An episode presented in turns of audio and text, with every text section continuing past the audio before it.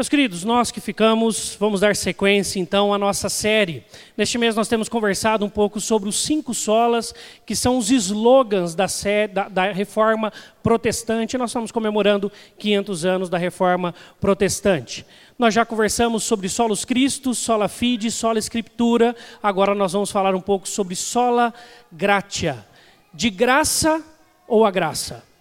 Tá? Nós vamos conversar um pouco sobre isso nessa noite, e para isso eu convido que você abra sua Bíblia na segunda carta de Pedro, lá no finalzinho, perto de Apocalipse, capítulo 1, do 3 ao 11. Será o texto base para a nossa meditação nessa noite. Assim que você ler o texto comigo, nós, eu te convido a você manter a sua Bíblia aberta na segunda carta de Pedro. Segunda Pedro, capítulo 1, do 3 ao 11. Diz assim a palavra de Deus: Visto como pelo seu divino poder nos têm sido doadas todas as coisas que conduzem à vida e à piedade, pelo conhecimento completo daquele que nos chamou para a sua própria glória e virtude, pelas quais nos têm sido doadas as suas preciosas e muito grandes promessas, para que por elas vos torneis coparticipantes da natureza divina, livrando-vos da corrupção das paixões que há no mundo. Por isso mesmo, vós, reunindo toda a vossa diligência, associai a vossa fé à virtude. Com a virtude, o conhecimento. Com o conhecimento, o domínio próprio. Com o domínio próprio, a perseverança. Com a perseverança, a piedade com a piedade a fraternidade, e com a fraternidade o amor.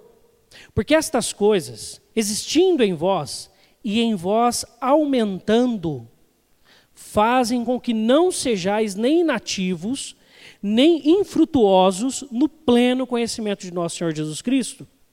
Pois aquele a quem estas coisas não estão presentes é cego, míope, vendo só o que está perto esquecido da purificação dos seus pecados de outrora. Por isso, irmãos, procurai com diligência cada vez maior confirmar a vossa vocação e eleição, porquanto procedendo assim não tropeçareis em tempo algum.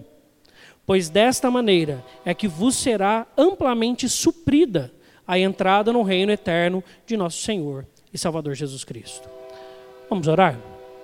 Convido você a ter um tempo de oração e pedir que Deus fale ao seu coração nessa noite, mais uma vez. Deus, rogamos que o teu Espírito fale aos nossos corações nessa noite, com clareza, com graça e com verdade. Assim oramos em nome de Jesus Cristo. Amém. Nós temos falado e feito um contraponto das crises com o Evangelho. E a, nós conversamos há dois domingos atrás sobre o sola fide, né? as obras ou a fé e vimos como que nós não podemos nos respaldar ou nos assegurar em nossas obras pessoais ou queremos angariar com Deus ou trocar com Deus alguma bênção por aquilo que fazemos. As nossas obras não nos conduzem à salvação, mas aquilo que Jesus fez na cruz. E isso nós chama, damos o nome de justificação pela fé. E esse foi um dos grandes embates, e o grande embate que Lutero travou na sua jornada de teólogo. Mas é interessante que isso, essa, esse embate que Lutero faz, faz com que alguns adeptos dessa linha saíssem desse entendimento de que as obras não salvam e fossem para um lado completamente oposto, para o outro lado da régua. E fosse para um lado onde você pode tudo, já que Deus te salvou, viva a vida que você quiser. A vida é tua. Parece um pouco com os tempos de hoje como as pessoas leem a espiritualidade. Deus é amor. Né? Faça aquilo que bem entender, porque Deus te ama, Deus cuida de você, Ele te salvou, Ele entregou o teu filho, Ele vai te dar todas as coisas. Tudo isso são palavras bíblicas e verdadeiras. Mas se entendido pelo prisma errado, traz muitos problemas.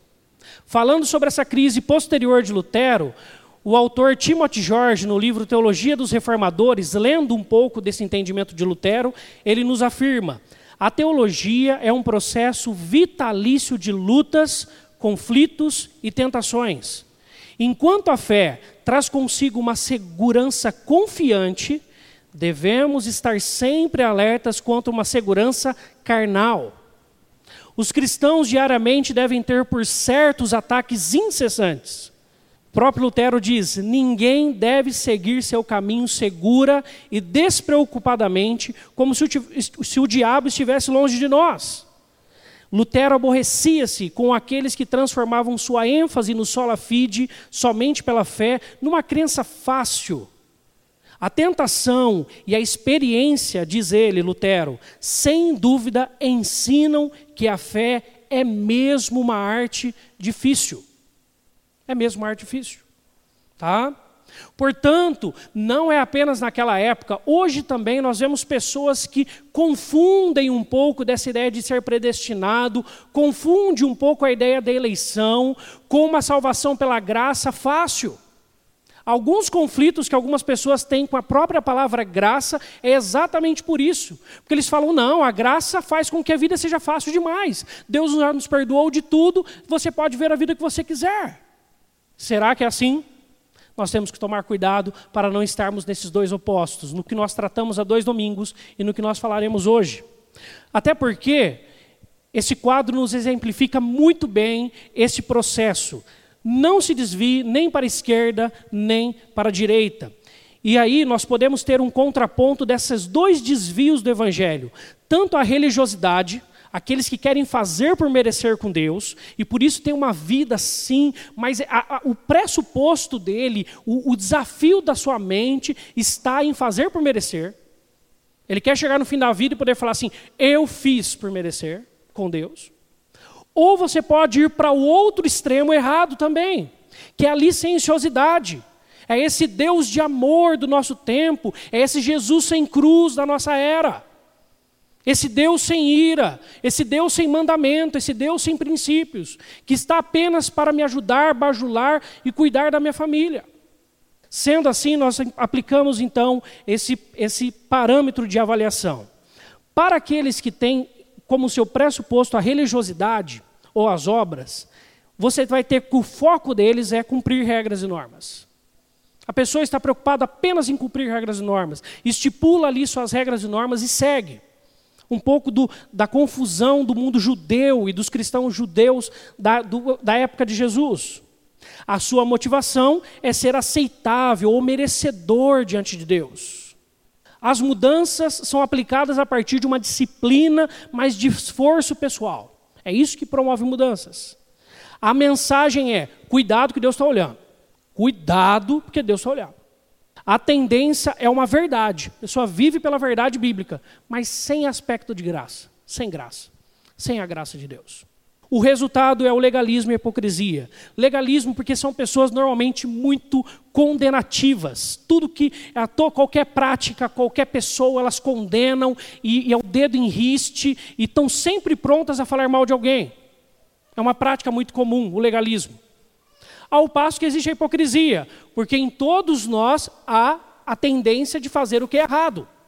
Então, diante das pessoas, há uma busca incessante por fazer algo bonito e aparentemente muito fiel, mas nos seus esconderijos de fé fazem coisas terríveis.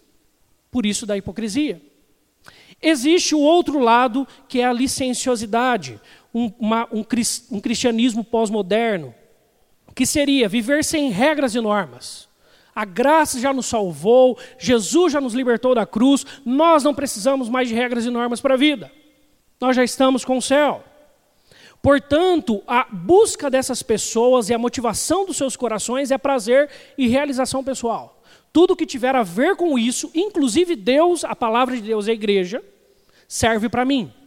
O que não tiver a ver com o meu prazer e a minha relação, realização pessoal não serve. Eu não implico nada que atrapalhe o meu prazer e realização pessoal sobre a minha vida. Ainda, as mudanças são a fragor do movimento da sociedade. Se a sociedade está pendendo para o lado de cá, vamos para cá. Se começa a pender um pouco mais para o lado de lá, vamos para lá. Porque a ideia não é ter embate, não é confrontar, não é mostrar o erro. Então, se a sociedade começa a aceitar uma certa linha de pensamento numa área, estou junto. Hã? É tudo junto e misturado nessa hora. Não existe diferença. e para a prática, a vida, os eventos, tudo que este grupo de pessoas que pensa assim faz, quando você olha, não tem diferença nenhuma se fosse um evento ou uma vida de alguém que não tem Cristo no coração. Ou pouquíssima diferença. Altera-se muito pouco. Você não vê a mudança, porque a sociedade é quem move isso. E a grande mensagem é: com a graça, liberou geral. Hã? Fique tranquilo, Deus te ama e ponto final. Acaba aí. Liberou geral. Isso é uma tendência de graça, só que sem verdade. Fala-se muito da graça, muito do evangelho, muito de tudo isso, mas não tem verdade, postura de vida, o que, que o Evangelho faz nas nossas vidas, aonde Deus quer transformar o nosso coração. Graça sem verdade. Naturalmente, a resposta é esterilidade, falta de fruto cristão, falta de prática cristã, não tem frutos de arrependimento e insubmissão. É aquela clássica pessoa que, quando a palavra de Deus fala alguma coisa contra a sua vida, no máximo fala assim: ah, isso serve para o outro. Né? Nunca traz para si. Ou quando um pastor prega a palavra de Deus, fala assim: não, isso é opinião dele. Ah, não tem nada a ver comigo. Eu penso diferente. A minha fé é pensada diferente. Ele pode pensar assim, eu o respeito pelo seu jeito de pensar, mas a minha fé é diferente. E quando a Bíblia fala também não é, não é difícil, não é diferente. Mesma coisa, olha para a palavra de Deus nessa ideia de insubmissão. Busca na palavra apenas aquilo que concorda com, com, a, com, a, sua prática de vida e não uma transformação, e não uma confrontação do Evangelho. E o Evangelho de Cristo ele é totalmente confrontador, por sermos pecadores. É pelo mesmo aspecto da graça que Jesus nos salvou por causa dos nossos pecados, que tínhamos que ter a certeza que precisamos dessa graça, que, que ela continue a operar em nossas vidas. Infelizmente, quando fala-se de evangelho, nós pensamos apenas do que podemos chamar de clímax ou ponto alto do Evangelho. Quando nós falamos de Evangelho, nós lembramos de Jesus na cruz, a sua ressurreição e que ele veio nos dar vida abundante e nos perdoou os pecados na cruz. Ponto final. Só que o Evangelho ele é muito mais amplo. Ele começa primeiro na criação. Essa é a história do Evangelho. Que Deus criou a cada um de nós. Que Deus nos conhecia e que em Adão e Eva, Deus nos criou de forma perfeita e maravilhosa. Até o dia que nós escolhemos nos rebelar contra o Pai e pecamos. E o pecado, uma vez que entra na história da humanidade, só traz destruição, morte e problemas. Por isso que nós devemos e precisamos desse Jesus que então vem e nos resgata desta vida de pecado para voltarmos a ter uma vida com Deus. Portanto, essa parte do Evangelho deve agora par participar da nossa vida em santidade, que é uma busca de uma vida que se parece com a vida de Jesus. É um olhar constante para Jesus para falar assim: o que, que Jesus faria no meu lugar? Será que essa prática de vida está condizente com aquele que eu chamo de Senhor, Kyrios, ou seja, dono da minha vida. No começo do culto nós tivemos um texto lido, porque ele nos comprou com o seu sangue. Nós somos dele. Sendo assim, quando nós olhamos a proposta do Evangelho, o foco está na confiança no amor de Deus. Nós temos certeza, não é pelas nossas obras, é pelo amor de Deus. Porque Ele nos amou, sendo rico em misericórdia, nos salvou pela graça. Nós confiamos neste amor que teve a capacidade de entregar o seu filho por cada um de nós. A motivação então é o impacto das boas novas. Como que nós, como nós vimos há dois domingos atrás, seres pecadores, mortos em nossos delitos e pecados, cada um de nós, temos a ousadia de sentar em bancos e adorar a um Deus que é santo, como cantamos. Como? Que nós somos tão ousados a isso? É porque um dia Ele nos salvou em Jesus. Então, aquilo que motiva o nosso coração são as boas novas do Evangelho. Essa graça que um dia nos alcançou, maravilhosa. Ao passo, então, que as mudanças é a partir da nossa consciência do reino de Deus, dessa nova ordem, deste novo rei chamado Jesus e que agora quer dirigir as nossas vidas. Então, nós queremos olhar para esse Jesus e falar: Jesus, o que o Senhor quer da minha vida? todos os dias. Porque Ele já nos salvou, nós somos ganhos pelo Seu sangue, somos dele, portanto, Jesus, o que o Senhor quer que eu faça? Em todas as áreas da minha vida. Daí, a mensagem é a mensagem de redenção em Jesus. Tanto a que vivemos quanto a que pregamos, meus irmãos, venham, venham se render a Jesus porque Ele nos ligou de novo ao Pai, nós podemos ter uma vida verdadeira novamente em Jesus. A tendência é verdade, prática, postura cristã, mas completamente carregado de graça, de amor e da própria ação do Espírito em nós, que também é aspecto da graça de Deus. Porque Deus, sabendo que nós não o levaríamos a sério por toda a nossa vida, Ele sela o nosso coração com o seu Santo Espírito para que pudéssemos ficar firmes e mesmo que nos distanciamos por momentos de Deus, Deus sempre nos traz de volta. É verdade, mas é graça ao mesmo tempo. E aí, rendidos a esta verdade e graça, nós então temos uma vida que frutífera, uma vida que produz, uma vida que busca a ação de Deus sobre as nossas vidas. E nós queremos então multiplicar isso para os outros, porque isso é tão maravilhoso e viver com Deus é tão bom. E o pecado, porque o pecado nós sabemos que por mais belo, prazeroso que ele se apresente para nós, ele é destruidor. Ele nos escraviza. Ele nos tira de todo aquilo que é a vida abundante de Deus para nós em Jesus. Ele não é bom, de verdade. Então nós queremos falar para os outros que vivem com a gente que, que eles precisam conhecer essa graça de Deus, que veio resgatá-los. E aí nós temos uma vida frutífera e multiplicadora. Sendo assim, meus irmãos, nós precisamos então olhar o que, que o texto que lemos tem a ver com a gente. Pedi para ligar essa luz agora, acho que o restante vai dar para ver com mais tranquilidade.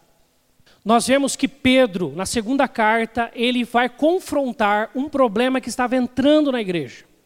E não só Pedro percebe isso, como o autor da carta aos Hebreus percebe isso, Paulo percebe isso, João percebe isso. Assim que o evangelho é introduzido e a pregação de Deus é introduzido na igreja, Jesus morre e ressuscita, uma outra linha começa a adentrar o meio da igreja chamada gnosticismo. E o gnosticismo, a própria palavra já nos explica o que, que eles querem dizer com isso, é o que eles chamam de gnose, que no grego é conhecimento. Era um grupo na igreja que advogava é, qualquer similaridade com, alguns, com algumas pessoas e falas de hoje em dia, não é mera coincidência, tá? Que eram pessoas que tinham um acesso a Deus privilegiado. Você já viu alguém pensar isso? Hã?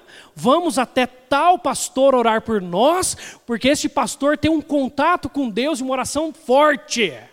É a atualidade, é a atualização do gnosticismo. Eu vou pedir para tal irmãzinha orar por mim, porque a oração dela é forte. Talvez o pastor e a irmãzinha sejam homens e mulheres de oração. Graças a Deus por isso. Peça mesmo para eles orarem por você. Mas a oração do justo é ouvida por Deus. A minha é sua do mesmo jeito. Se orar por alguém alguém orar para o outro, Deus ouve e pela vontade dele ele opera da mesma forma. Porque o poder não está em quem ora ou em quem faz, mas no Deus que opera. E por isso que a glória é dele.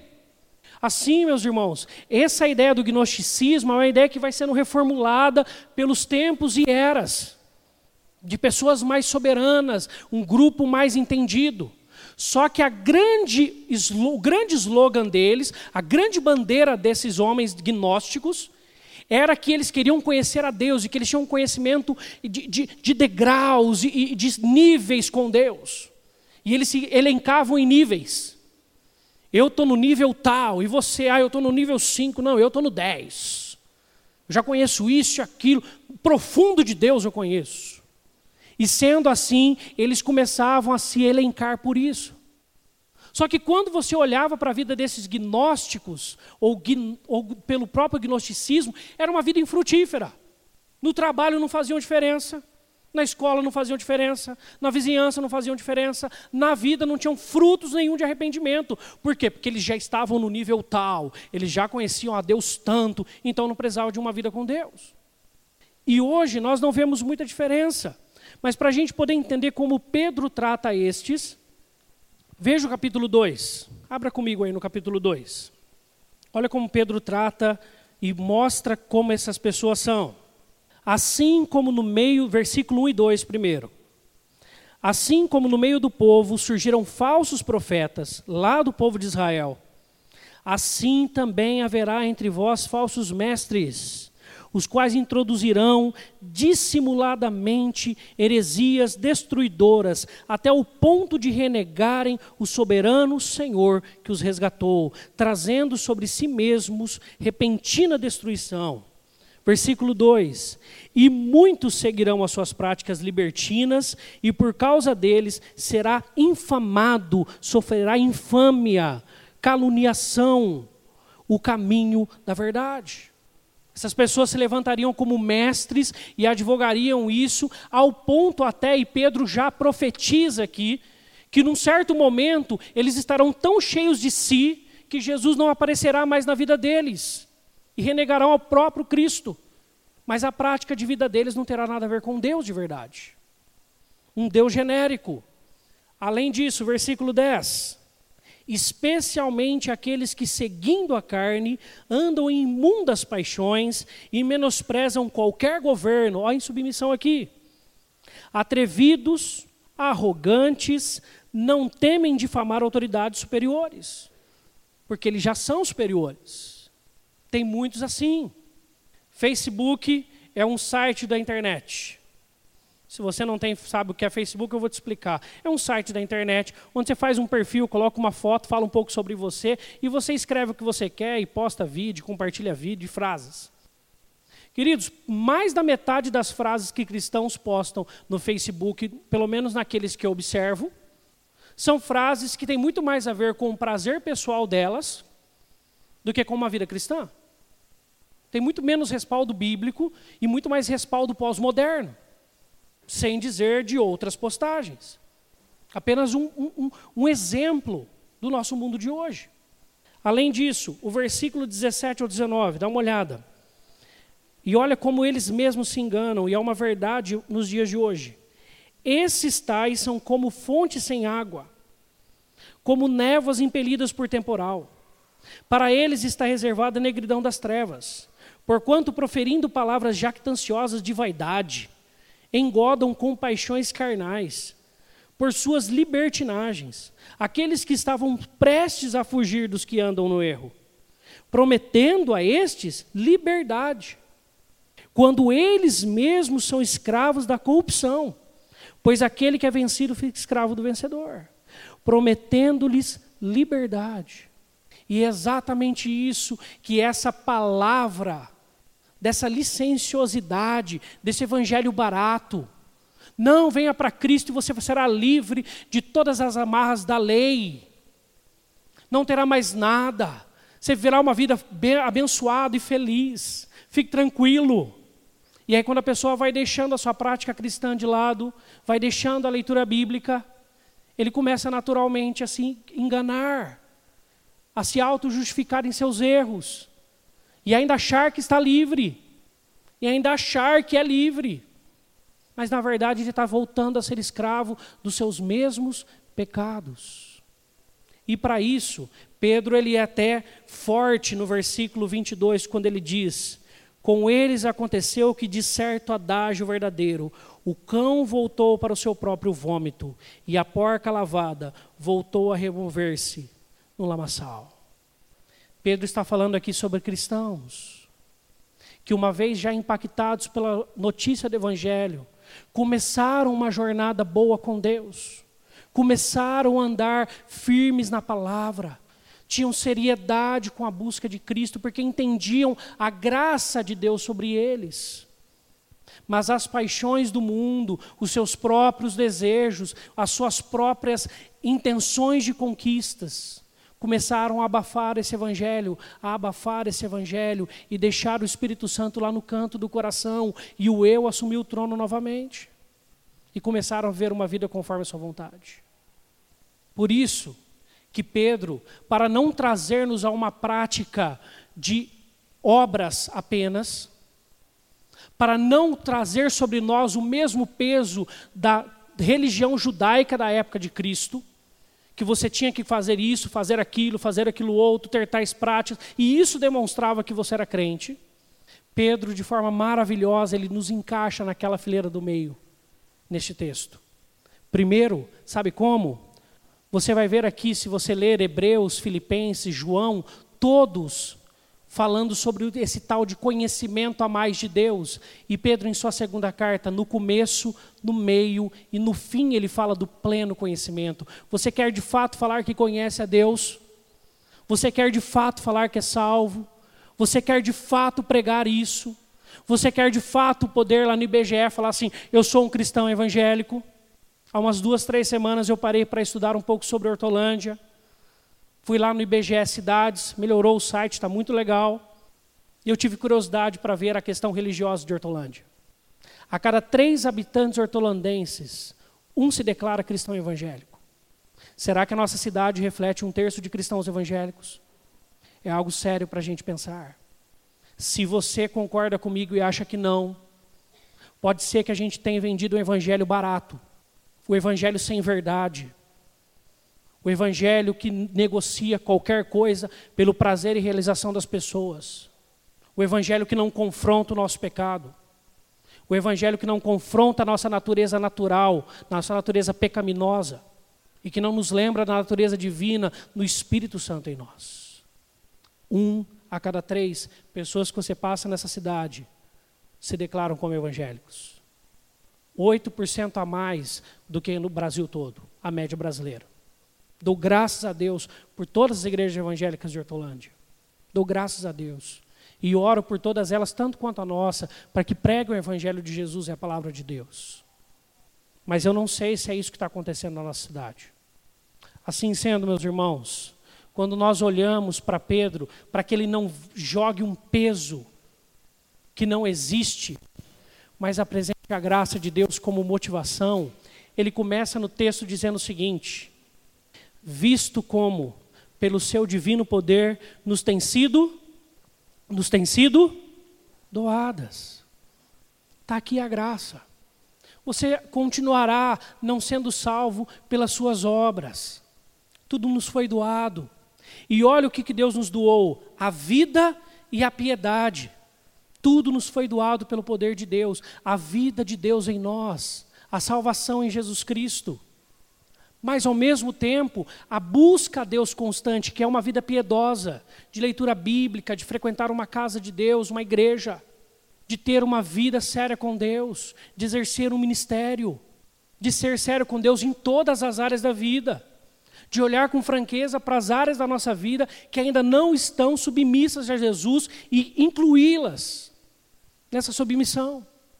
Tudo nos foi doado, nós temos como sim viver assim. Não por nós, mas pelo poder de Deus. Pelo conhecimento completo daquele que nos chamou para a sua própria glória e virtude, pelas quais nos têm sido nos têm sido doadas.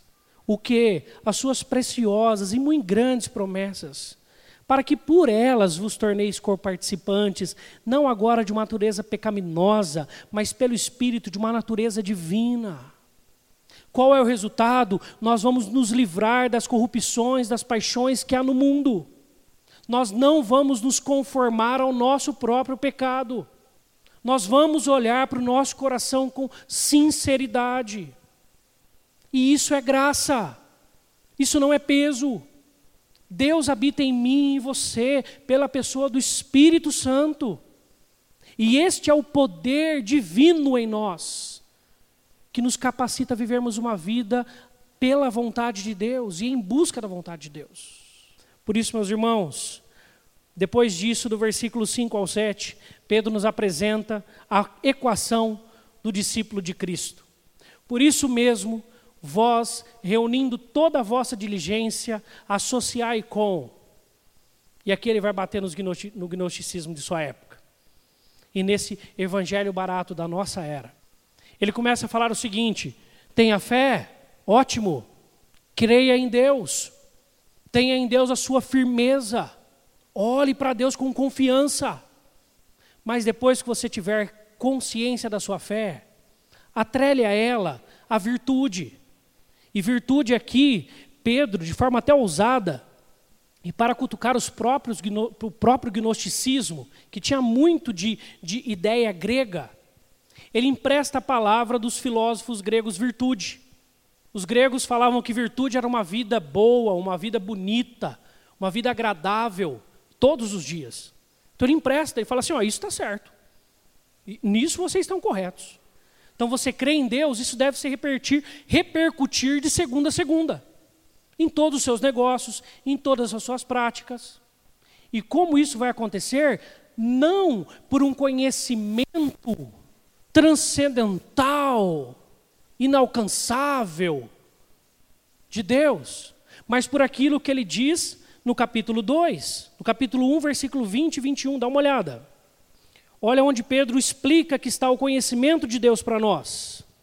Sabendo primeiramente isto, que nenhuma profecia da Escritura provém de particular elucidação, porque nunca jamais qualquer profecia foi dada por vontade humana. Entretanto, homens santos falaram da parte de Deus, mas eles eram movidos pelo Espírito Santo. Está aqui o conhecimento.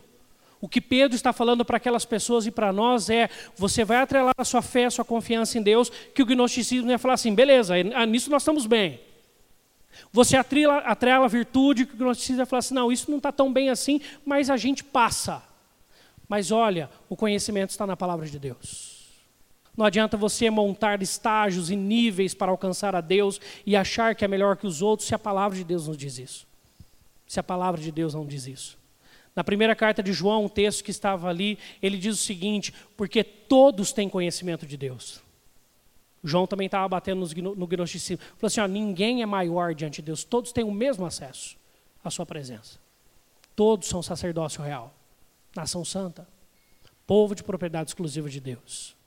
Por isso, conheça a Deus pela sua palavra e busque domínio próprio para você lidar com a cultura, você lidar com a sociedade e no seu dia a dia buscar dominar-se naquilo que a sua natureza pecaminosa te desvia da vontade de Deus.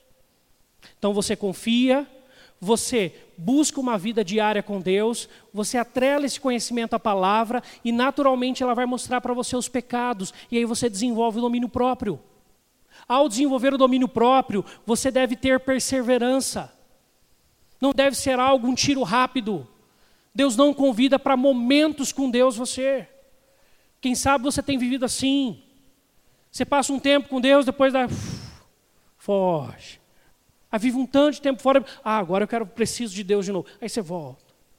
Aí depois você vai viver a sua vida. Aí depois você volta. Deus não nos convida para uma vida assim. Deus nos convida para uma vida perseverante, que busca dia a dia Sua palavra e Sua presença. O trazer de Deus na sua vida de volta para a casa de Deus a cada dia é graça dele, mas é desobediência nossa. Por isso, meu irmão, o que Pedro lança aqui é maravilhoso antes de falar por último. Ele lança piedade de novo. E ele está dando uma dica para mim, para você, como não deixar isso pesado e chato. Sabe como que você faz para você ter fé, buscar a Deus diariamente, você conhecer a palavra, você buscar se dominar, você ter perseverança, coisas pesadas e difíceis. Para qualquer cristão sincero. Sabe como você faz isso e alegra o coração? Com piedade, com uma vida devocional, com Deus, onde você para tudo e fala assim: Deus, eu preciso do Senhor, eu quero conversar contigo. Todos os dias.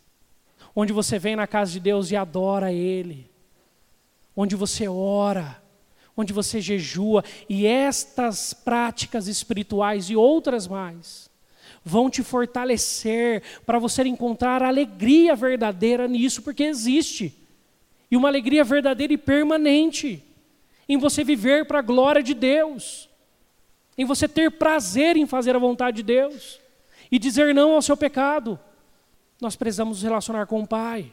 Porque se nós pararmos aqui, sabe quem que a gente vai aparecer? O irmão do filho pródigo. O irmão do filho pródigo. O irmão do filho pródigo ficava lá na casa do pai, fazia o que tinha que fazer, batalhava o dia inteiro, ia para a caça, voltava. Ele era alguém que trabalhava árduo, mas ele não tinha relacionamento com o pai. Ele não desfrutava da presença do Pai. Ele não orava. Ele não falava com o Pai. Ao ponto do Pai ter que falar assim: meu filho, se você tivesse mais relacionamento comigo, você saberia que tudo que é meu é teu.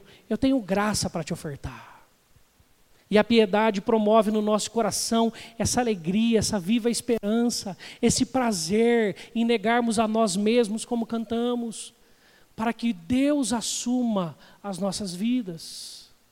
Daí, agora sim, Pedro, depois de falar isso, ele dá a machadada final no gnosticismo de sua época.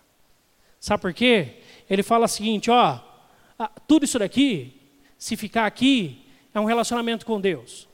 Ótimo. Que bonito.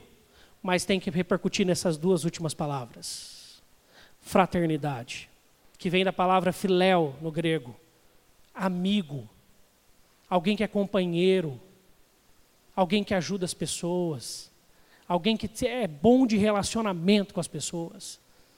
Não por uma prática forçada e intencional, movida por interesses, mas pela ação do Espírito no seu coração. Sabe como você verifica isso no seu coração? As pessoas com que você se relaciona são apenas pessoas que podem te entregar alguma coisa de volta? Fraternidade vai além disso. É Deus te falar assim: cuide de tal pessoa, ampare tal pessoa, e você fazê-lo. Perdoe, ame, seja humilde, não fale mal. A palavra de Deus não é nem um pouco obscura no que trata o nosso relacionamento com o próximo. E só há verdade no nosso relacionamento com Deus quando há verdade no nosso relacionamento com o próximo. Por isso que quando Jesus resume a lei, ele fala: ame a Deus de todo o seu coração, de toda a sua alma, de todo o seu entendimento. Mas também ame o próximo como a você mesmo. Ou ainda mais em João, ame o próximo como eu te amei. Se nos nossos relacionamentos o nosso cristianismo não é apresentado, nós estamos que nem os gnósticos da época de Pedro, que falavam que tinham algo com Deus sobrenatural, mas isso não reproduzia em nenhum momento da vida deles. Não perdoava ninguém. Do jeito que vinha, voltava. Não amava ninguém. Não conseguia ser generoso com ninguém. Nós estamos chegando no final do ano. Quantas pessoas você já abençoou pela sua vida? Você já abençoou esse ano? Você foi visitar, você ficou sabendo de uma família de fato carente, e você abençoou. Você sabia que alguém estava passando por dificuldades e você abraçou isso para si e falou assim: Eu estarei lá com eles. Fraternidade. Até que isso se transforme nessa última palavra, ágape, amor. O amor de Deus que é derramado em nós pelo Espírito e que é reproduzido onde nós estamos. Todos esses são desafios muito grandes, não são fáceis. Sabe de onde você começa?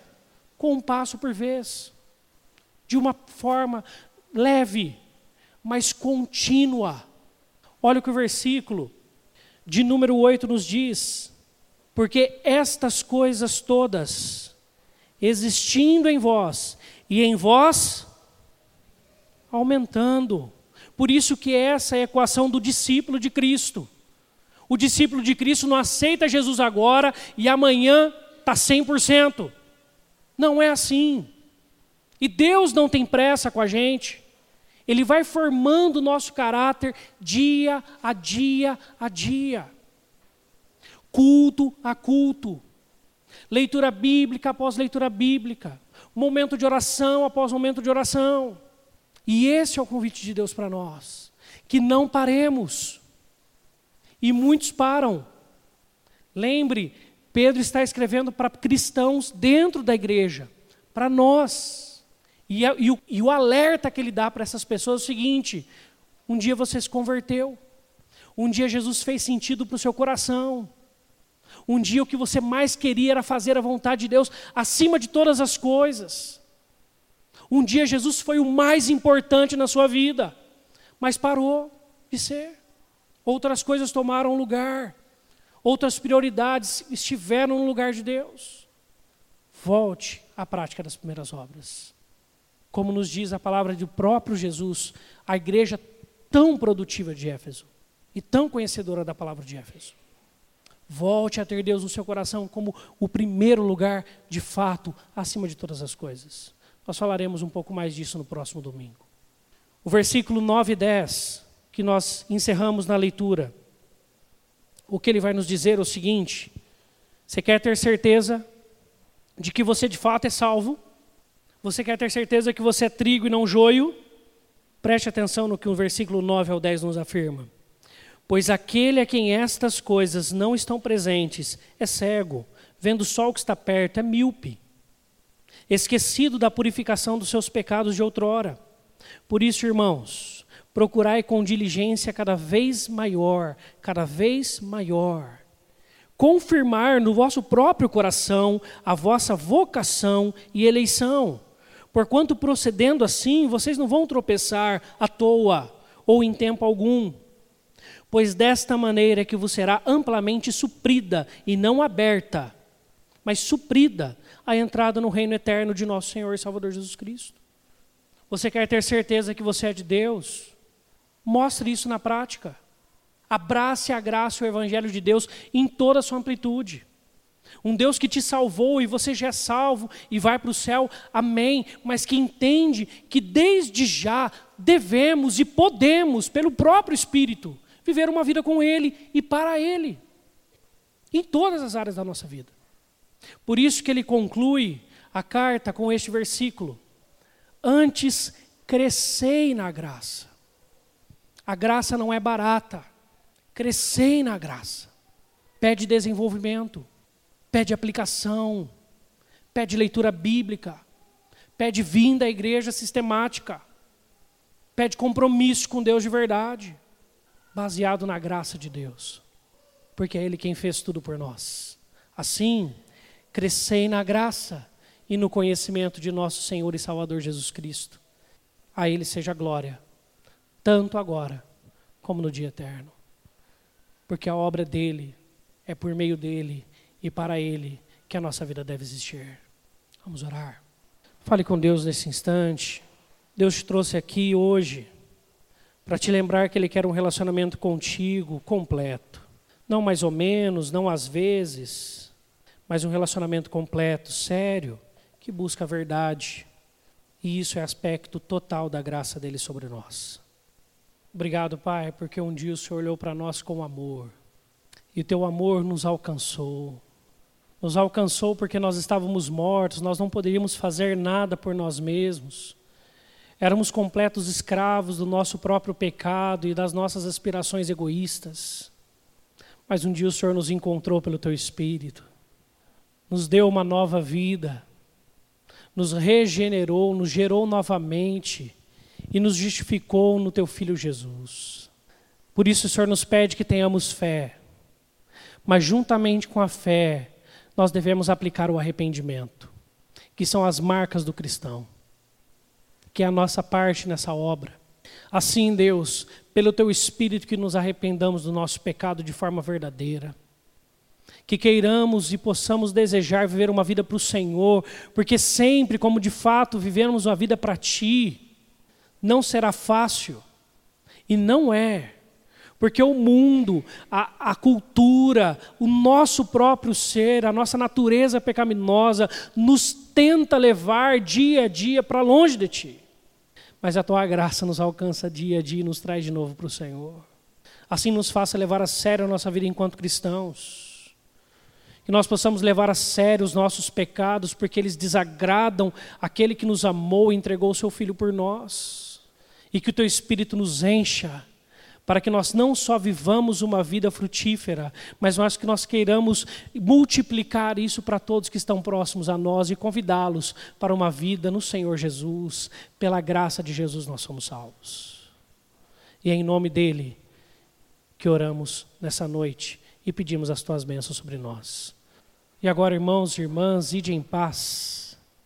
Que a graça do nosso Senhor Jesus, o amor de Deus o Pai, e o poder transformador do Espírito Santo esteja em cada uma das nossas vidas e conosco permaneça em santidade. E sobre todo o povo de Deus espalhado pela terra, hoje e para sempre. Amém.